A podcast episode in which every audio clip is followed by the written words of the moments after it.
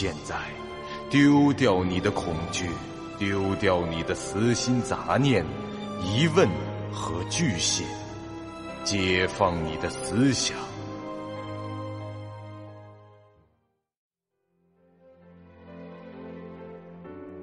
您现在收听到的是由喜马拉雅 FM 出品。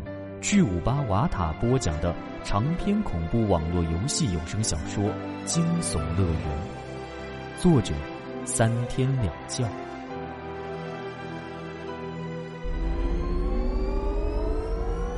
欢迎来到惊悚乐园。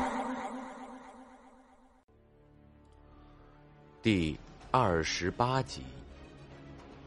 随后，任务栏中显示了这条任务：探索大屋，寻找逃出府邸的方法。风不觉看完，二话不说，转身去开大门。这是一扇由左右两块实木门板组成的平开门。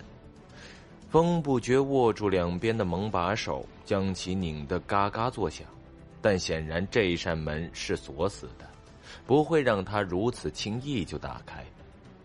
勇者无敌冷哼了一声道：“ 业余的就是业余的，这门怎么可能打得开呢？”咔嚓咔嚓两声，王探之也加入了风不绝的行列。他一手拿着把厨刀，对准这两块门板中间的缝隙胡乱的戳着，另一只手也在拉扯门把。他这是用行动表示。自己支持风不绝。哟哟哟哟哟！这位称号里有慌张的小哥，你是在搞笑吗？我都说了。勇者无敌又道。只听着哐哐哐三声，那两人变本加厉，每人拉着一个门把，奋力扯动着两块木板。哎，我说你们，无敌哥快要词穷了。只听啪啪连续的两声响，但见两只门把手都快折断了，这下就算是有钥匙都打不开了。喂，你们搞什么鬼啊！勇者无敌惊呼了一声，刚才那一秒，他莫名其妙的就增长了一次惊吓值。又是砰砰砰的三声，他们又用肩膀对着没有门把手的大门一阵乱撞。最后闹腾了两三分钟的风不觉转过身，整了整衣口，清了清嗓子。哎，看来确实是打不开啊！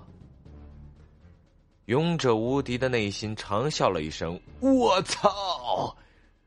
不过他嘴上不能像这样骂人，只能怒喝道：“废话！这一开始我不就说了吗？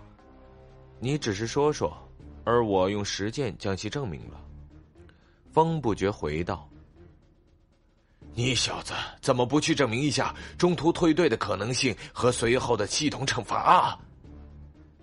勇者无敌喝道：“嗯，风主门果然是某种超自然力量吗？”哎，风不觉摸着下巴，若有所思的说了句废话：“这时候无视我了。”这无敌哥心头的一把火，那是蹭蹭的往上直窜。四宇在一旁观望了一会儿，便一言不发的转身走向了一栋那段黑暗的回廊。既然已经有人通过了行动，证明了这门是死活打不开的，他也就不再继续看这出闹剧了。碑林也跟了上去，和他一起离开了客厅。见两人渐渐走远，这龙傲明欲言又止。正在发火的无敌哥也注意到了他们的举动，对那边喊了一句：“喂，你们别乱跑！要是触发什么？”“没事，从任务的内容来看，触发的东西越多越好。”风不觉忽然在其背后打断道，他说着走向了门旁边的一扇玻璃窗，那窗户呈长方形，高一米多，宽一尺有余。这窗顶是比较尖的形状，窗框也是木头的。向外望去，窗户的另一面仿佛蒙着一层雾气，使人看不到屋外的情景。风不觉掏出了管钳，抡起来就砸。结果那铁器重重的击在了窗户的玻璃后，风不觉只觉得这手臂被震得一麻，好似他这一管钳敲在了某种金属共振物上一般。唉，这窗玻璃和门一样，其表面有某种力量所形成的隔阂。唉，勇者无敌摇头叹气道：“所以说，你们这些业余的没有常识吧？”这系统怎么可能会制造那种一开局就用蛮力突破的剧本？哎，你们三个是一起的吧？拜托你们千万别跟着我，在这室内环境下带着三个碍手碍脚的菜鸟，搞不好连我自己都通不了关了。你们就负责一楼吧，二楼我一个人搞定。勇者无敌在这心里已经认定了这三个人是那种超渣的队友，除了那个叫龙傲明的小队守护者外。看着还有点实力。另外两人严重的不靠谱，那个慌张的偷袭者看称号就已经够渣的了，而那个冷血爆头狂的称号意义不明，这态度则让人很不爽，还表现出了各种无知的行为。而最令勇者无敌感到不快的，就是别人问他勇者无惧首个冲到二十级的事。那些毫不了解他们工作室外行的人，特别喜欢问这问那，问长问短。其实，在秩序工作室中，升级快并不代表什么，只是由于分工不同而已。这职业玩家在二零五五年已经是很成熟的一个行业了，其中数量最多且比较普遍的就是一些小型的工作室，他们自以为也是专业人士。其实，计划能力和执行能力都十分的欠缺，往往是老板本人身兼管理、财务以及游戏领队之职，而且这大多数的老板还依旧怀揣着一颗纯玩家的心，经常做些假公济私的事情，利用集体资源，顺手为自己的网络世界中拼个虚名什么的，诸如此类的工作室多如牛毛。成立和解散都十分的频繁，收人也极不平稳。这些团队构成了该行业的最底层建筑。再往上看，这个行业中的中层多半是一些中小规模，但具备一定管理水平和人才储备的工作室。其中有一些小团队和底层的唯一区别，就是他们有一两个明星玩家，即某种类型游戏的达人级高手。在竞技类游戏的团队中，有时这一两个这样的明星就能撑起整个工作室的门面。不过，这大部分能混在这个层面的工作室，都已经脱离了那种山寨好汉开箱堂式的管理模式，能够比较有计划的去运用团队的各种资源。说白了，这无论哪个行业想长久做下去，就得有长久的规划。一个没有计划的游戏团队和一群聚在一起的业余玩家基本没有区别，他们只是更多的时间去打游戏而已。而这个行业到了最上层，就像是秩序这样的一流工作室了，他们有专门的管理团队来负责统筹，游戏组分组分班进行作业，在主要负责冲击的六人团队里，专精和个人定位都很明确。这物品资源和信息情报等等，也是工作室内部实时共享，所以这成员拿到的装备、技能等等，都是优先提供给冲击组。像勇者无敌这种散出去的单排的玩家，都是有任务在身的。就比如勇者无敌，其实他的等级并不重要，他的主要任务就是提升格斗专精的等级级别，以及收集情报。其他专精练不练都无所谓，这装备有没有也无妨，这些以后可以通过工作室内部的组队来提升。现在只需要的第一手情报，无敌所负责的就是测试格斗专精练上去以后的实际效果。所以，每当勇者无敌被陌生人问起这工作室里的事情，他就感觉到一个字：烦。首先，这是商业机密。他有义务保密。再者，就算能说出来，他也没兴趣，没必要跟别人去解释。哎，好吧，不过无敌大哥，你一个人可得小心啊。风不觉一脸和气，笑着说道。勇者无敌闻言，忽然打了个哆嗦，一种莫名的诡异感让他的惊吓值又小升了一下，仿佛这风不觉的话预示着什么不好的事情即将发生。他回头又瞥了一眼客厅里的三人，把古怪的念头赶出了脑海，转身独自上了二楼。看着他的背影消失在二楼的一个转角，这龙傲明开口说道：“风兄，为何要故意装傻呢？他不可能不知道这系统的缜密性啊！